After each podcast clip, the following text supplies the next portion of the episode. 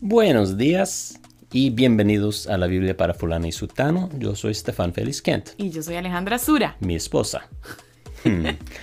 y hoy continuamos con la segunda parte de Juan capítulo 6 versículos 1 al 15. La historia de los 5000 ah, alimentados con pescaditos y pancitos. Así es. Entonces, aquí les dejamos el audio de la segunda parte. Gracias por estar con nosotros. Recuerden que pueden siempre encontrarnos en nuestras redes, pueden apoyarnos en Patreon y van a ver todos los links para, eh, para encontrarnos en la descripción de este episodio. Ok, entonces hace esa pregunta para, para ver la respuesta de sus discípulos y yo creo para nosotros que, bueno, más bien les pregunto a, ustedes, nuestros oyentes, mm. ¿crees que Jesús podría hacer algo así en tu vida? Como por ejemplo, darte una opción o tal vez varias opciones para, para ver, o sea, para probar tu fe. No de nuevo, no para él, él, no prueba la fe de nadie para él, porque mm. todo lo sabe, pero para uno mismo. Mm. O tal vez eh, presentarte con una opción, no varias, sino una, para ver si, em, si la vas a tomar o, ver cómo vas a responder, si, si serás fiel o no así como para, de nuevo, revelarte un poco más de tu propio corazón. ¿Qué crees? Sí, y a mí me parece interesante que eh, efectivamente, digamos, la obra la hace Jesús, ¿verdad? Evidentemente. Pero hay una especie de involucramiento que él hace con sus discípulos. O sea, es como que él los invita a, a proponer, a decir, ok, ¿qué hacemos juntos? Porque él perfectamente pudo haber simplemente dicho, ok, sienten a todo el mundo ya, esto es lo que voy a hacer. Eso es lo que yo hubiera hecho. Eso es lo que yo hubiera hecho. Yo hubiera dicho, si yo hubiera sido Jesús, posiblemente le hubiera dicho, vean, chiquillos, siéntense y esperen para que vean. No tienen que ni siquiera mover un dedo. Les voy a mostrar mis maravillas. Pero Jesús no hace eso, ¿verdad? Jesús, en medio de todo, les invita a, ok, pensemos juntos. Yo sé lo que yo voy a hacer. Yo tengo el poder.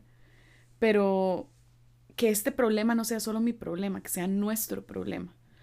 Entonces es casi como que también una invitación que creo que podemos hoy incluso considerar como don de Dios, incluso dentro de nuestra iglesia local o, o, en nuestra relación con Jesús, en lo que sea que Él nos esté invitando también como a, a decir, Señor, aquí tengo este par de pececitos, ¿verdad?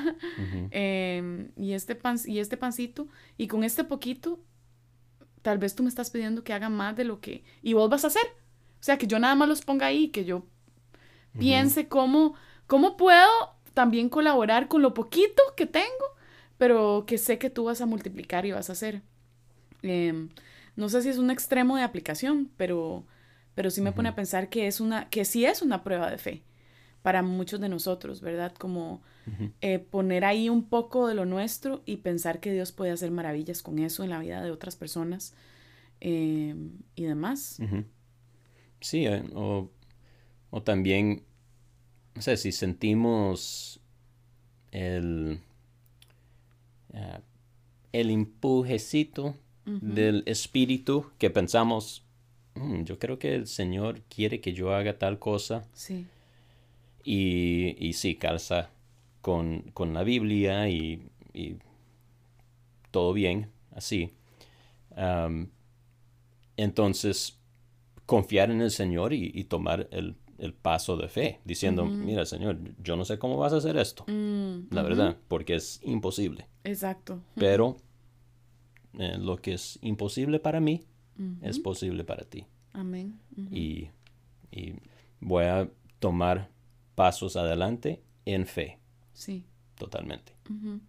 Porque decirle a este montón de gente, em, ok, bueno, hay, hay cinco mil hombres, hablaremos de eso en un momento, Y entonces, haga, hagan que se siente la gente y les vamos a dar de comer cinco panes y dos pescados. Ah, eso es, sí, es un ridículo. Absurdo. Sí, parecería por lo menos un ridículo. Pero es como, ok, voy a, voy a responder en fe, a ver, a ver qué pasa. Sí, sí. Ok. Entonces, unos 5 mil. Eso es algo importante. E- Es interesante, por lo menos.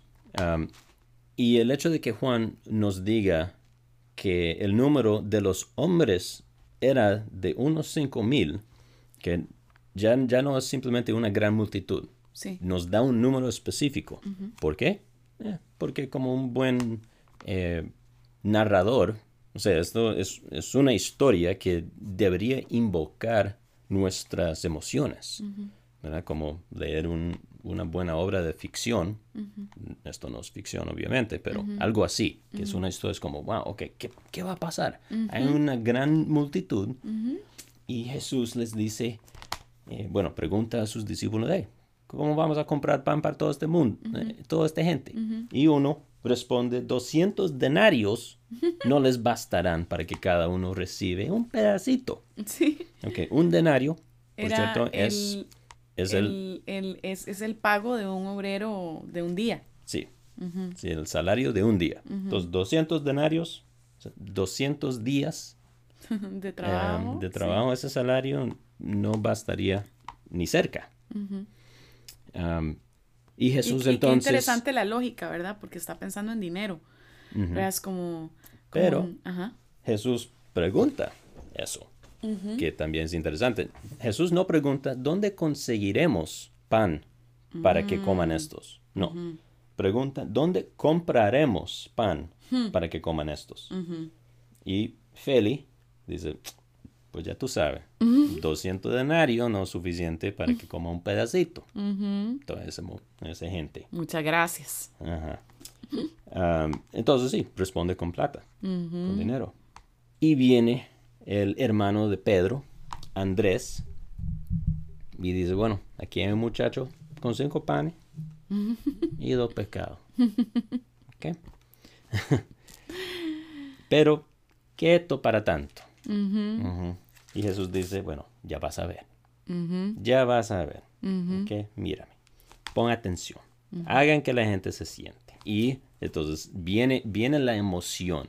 Estamos llegando al, al- a un clímax, digamos, de la historia. Y Juan, de nuevo, como su Qué bonito como, lo narrador, dices, porque qué importante como recordar, que- o sea, muchas personas tal vez de los que nos escuchan han escuchado o leído esta historia 150 veces. ujú, Eh, y, con es, aburrimiento. y es bonito como considerar cómo, cómo se lee esto si es la primera vez que lo escuchas, ¿verdad? Si es la primera vez que alguien te contó esto y sabiendo que es verdad. Ujú. es sorprendente. Sí, por eso siempre enseño a la gente cuando enseño hermenéutica y, o cómo leer la Biblia, todo eso, que, es, que es tan importante meterse en el texto. La, la Biblia debería emocionarnos, Claro. no, eh, ¿cómo es? Adormecernos o dormirnos. Am, y sí, entonces ayuda como hacer cosas, e- ejercicios, como ponerte en el lugar de uno de estos discípulos. Claro. Ujú. Está ahí, ve este montón de gente. Jesús te hace una pregunta sobre la comida, uno no sabe. es como que, eh, no sé. Bueno, aquí hay un poquito. Aquí hay un sándwich. pero eso, ¿qué? qué? Y entonces viene, viene subiendo al clímax y Juan agrega su historia para la ah, intensidad. Había mucha hierba en aquel lugar, así que se sentaron. El número ya no es una gran multitud, no, el número de los hombres era de unos cinco mil. Mm. Entonces los oyentes sabrían que, uh, cinco mil hombres, fue, eso es enorme. Y esos hombres, no contando a las mujeres y los niños, que seguramente estaban ahí. Entonces, bueno, no sabemos cuántas personas hubo, pero es fácil pensar en... Doble, el triple pudo haber sido. Sí. Por cada hombre, una a, mujer. contando a mujeres y niños. Claro. Entonces, sí, no es, no es una exageración pensar en 10, 15 mil personas, tal vez 20, Ujú, ujú, montones de personas. Claro. Y qué bonita este detalle, ¿verdad? Que como decís, eh, de que había mucha hierba en aquel lugar. O sea, es, ¿verdad? Una forma como de Juan, como de... Pintar el escenario. Ujú, Ujú. Exactamente. Entonces se sentaron en la hierba. Entonces Jesús tomó los panes. ¿Qué va a hacer? ¿Qué va a suceder? Toma los, los cinco panes de cebada, da gracias y los reparte a los que estaban sentados. Siempre me trato de imaginar no. cómo se vio eso. O sea, cómo no es como que aparecieron más panes. Pareciera ser como que se sacaban pedazos, pero nunca se acababa de alguna manera, un poco como las sandalias de los egipcios, eh, perdón, de los, de los judíos en el, en el desierto, ¿verdad? Como que no se gastaban, simplemente es como, simplemente se arrancaba y, y ya, y no se acababa. Sí, e- es- esto es un misterio. ¿Cómo, cómo se veía? ¿Qué exactamente hacía Jesús? Eh, como poco a poco vinieron los discípulos con canastas y Jesús como que me- metía las manos y ellos se fueron con una canasta Ajá, llena de pan. Exacto, ¿cómo ¿O qué? era? No sabemos. O se la sacaba de la túnica. Sí, un pan, Sí. tome otro. o tal vez daba la espalda un toquecito y después volvía y pum, tenía pan en la mano. sí. Sí, realmente no sabemos, solo sabemos que fue milagroso. Ujú, Y ahí se aparecieron, ya sea poco a poco, o, bueno, tuvo que haber sido poco a poco, porque 10.000 personas Sí. comiendo pan. Y pensando en los israelitas también, qué bonito considerar que el pan, el maná, ¿verdad? Que venía, venía del cielo. Y en este caso el pan venía de Jesús, ¿verdad? Como este representante perfecto del cielo, del Dios proveedor que, que sí, que, es va- milagroso. Y que va a hablar al final de este capítulo. Sí. Entonces empieza a repartir el pan y dice que él los repartió, entonces seguramente a, a sus discípulos, que entonces llevaba los panes a, a la gente.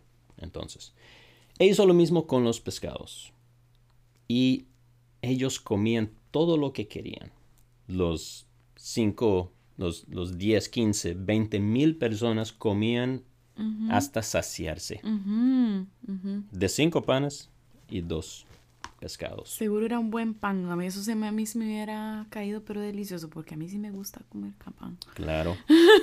Un para el cafecito a la tarde, hecho por Jesús. Imagínense. Imagínense que no te engordaba, solo te, te alimentaba con la nutrición exacta que necesitaba. Perfecta, exacto. Ujú. Sin gluten, tal vez. exacto. Ah, a ver, ¿dónde estamos?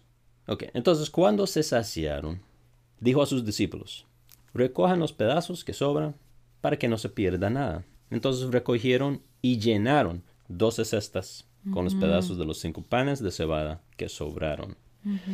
¿Por qué doce cestas? Porque las doce tribus de Israel, porque los doce discípulos, porque no sabemos. No. Y como en el otro evento de la multiplicación de, de panes y pescados, no recogen 12, sino que creo que recogen 7 canastas tal vez. no, no estoy seguro. Pero es, es posible que 12 aquí no signifique Mucha mucho. cosa. Sí. Puede ser, pero no necesariamente. Pero el hecho de que abundara, ¿verdad? Es como también otra cosa Ujú, Eso sí. linda de considerar que Jesús dio más de lo que de lo que se necesitaba, no fue exacto. O sea, es como, bueno, ahí ya, se acabó el último comido, que ya. No, o sea, Él da y da en abundancia para, para los que, para, para los que quien, Él quiere bendecir, ¿verdad? Sí, y, y, creo que para demostrar que no es apenitas, o sea, es Dios, Dios vino y Jesús, eh, digamos, en Jesús, Jesús vino y dio gracia sobre gracia, mm. sobre gracia, o sea, es, es gracia desbordante, mm, es, em, es, es, Dios. Dios quiere bendecir a su pueblo y puede. Y esto demuestra que Jesús es, él, él es Yahweh. Mm. Y sí, entonces puede, puede hacer infinitamente más de lo que pensamos o pedimos, según el poder que obra en nosotros. Amén. Dijo alguien. Exacto. Entonces, la gente, vean otra vez e, esta, esta cosa aquí, versículo 14. La gente entonces, al ver la señal o el milagro que Jesús había hecho, decía, verdaderamente este es el profeta que había de venir al mundo. Hmm. Al ver la señal, entonces, énfasis nuevamente sobre el ver señales. Sí. Y, eso es todo. No, no dice nada de que la gente se arrepintió, que se que empezó a, confesar que Jesús sí era el Hijo de Dios, el Mesías. Eh, no, no, nada, nada de eso, nada de, de, lo que realmente importa para, en, en, cuanto a lo espiritual. o sea, su, su, se llenaron de pan, se saciaron de pan, pero quedaron igualmente hambrientos espiritualmente.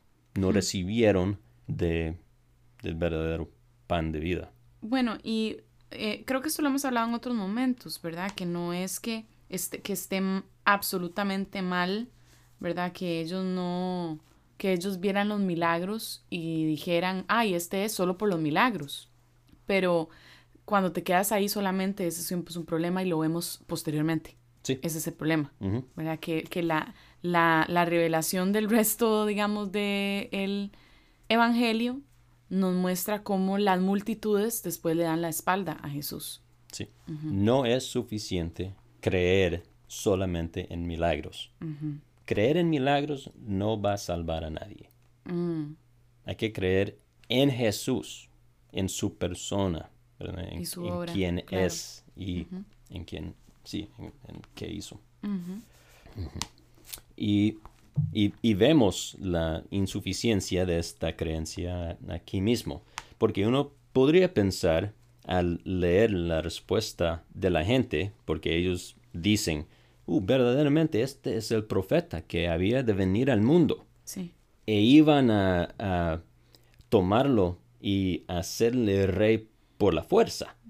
Entonces tenían que creer que él era el Mesías. Eso no es bueno, ¿no? No, porque primero su idea del Mesías era errónea. Exacto. Y entonces querían tomarlo y hacerle rey por la fuerza eh, y hacerle rey que, que no entendían, no sabían nada de lo que estaba pasando. Y el reinado, el reinado del Mesías que ellos esperaban que era ese revolucionario, pues era para poder obtener otra vez un estatus como pueblo, para volver a tener las bendiciones físicas eh, de Dios, ¿verdad? Para tener la tierra de nuevo. O sea, al fin y al cabo, el creer en ese que iba a devenir se seguía siendo muy egocéntrico ese deseo, ¿verdad? Como lo vamos a poner rey porque nos va a liberar. O sea, se trata de mí al final, ¿verdad? De nuestra, de lo que nos conviene y lo que queremos para nuestras vidas. Em, de nuevo, no es que haya algo malo totalmente en en el deseo de querer bendición. Pero, pero el problema es que esto es lo único que querían de él. Realmente sus palabras no, en la gran mayoría no caló. Así es. No calaron. Entonces, verdaderamente este es el profeta. ¿Cuál profeta? Bueno, profeta ya había aparecido en capítulo 1, versículo 21, cuando estaban preguntándole a Juan el Bautista que quién era. Y eso um, también viene de Deuteronomio, capítulo 18, versículos 15 y 18, que tú vas a leer, ¿no? Sí, Deuteronomio 18, 15. Un profeta de en medio de ti, de tus hermanos como yo, te levantará el Señor tu Dios, a él oirán. Y el 18. Un profeta como tú levantaré de entre tus hermanos y pondré mis palabras en su boca y él les hablará todo lo que yo le mande. Entonces, eso se toma como la promesa de Dios acerca del Mesías que iba a venir. Hmm. Y Jesús, dándose cuenta sobrenaturalmente o porque escuchó a la multitud empezar a hablar, no sabemos, pero dándose cuenta que iban a venir por la fuerza y por la fuerza hacerle rey, se retiró él solo otra vez al monte. Entonces dijo, "Mm, mm, así no es la cosa. Hasta luego, un gusto servirles. Y ahorita nos vemos de nuevo. Mm. Y así les decimos a ustedes también. un gusto servirles. Gracias Hasta por luego. acompañarnos a- en nuestro podcast La Biblia para Fulana y Sutano. Si te gusta lo que estamos haciendo, si, em, si te están sirviendo estos estudios bíblicos, te animamos a que lo compartas con tus friends, eh, que ellos puedan también escucharlo y disfrutarlo. Y, y nada, pues de ahora en adelante también consideremos esta semana, ¿verdad? Que eh, la pregunta que Estefan hacía eh, en el estudio y, y en qué nos está invitando el Señor quizás a, a poner un poquito y luego ver su obra milagrosa en, en lo que sea que nos está llamando. Así es. Sí, Bueno, muchas bendiciones. los amamos y que estén súper bien. Chao.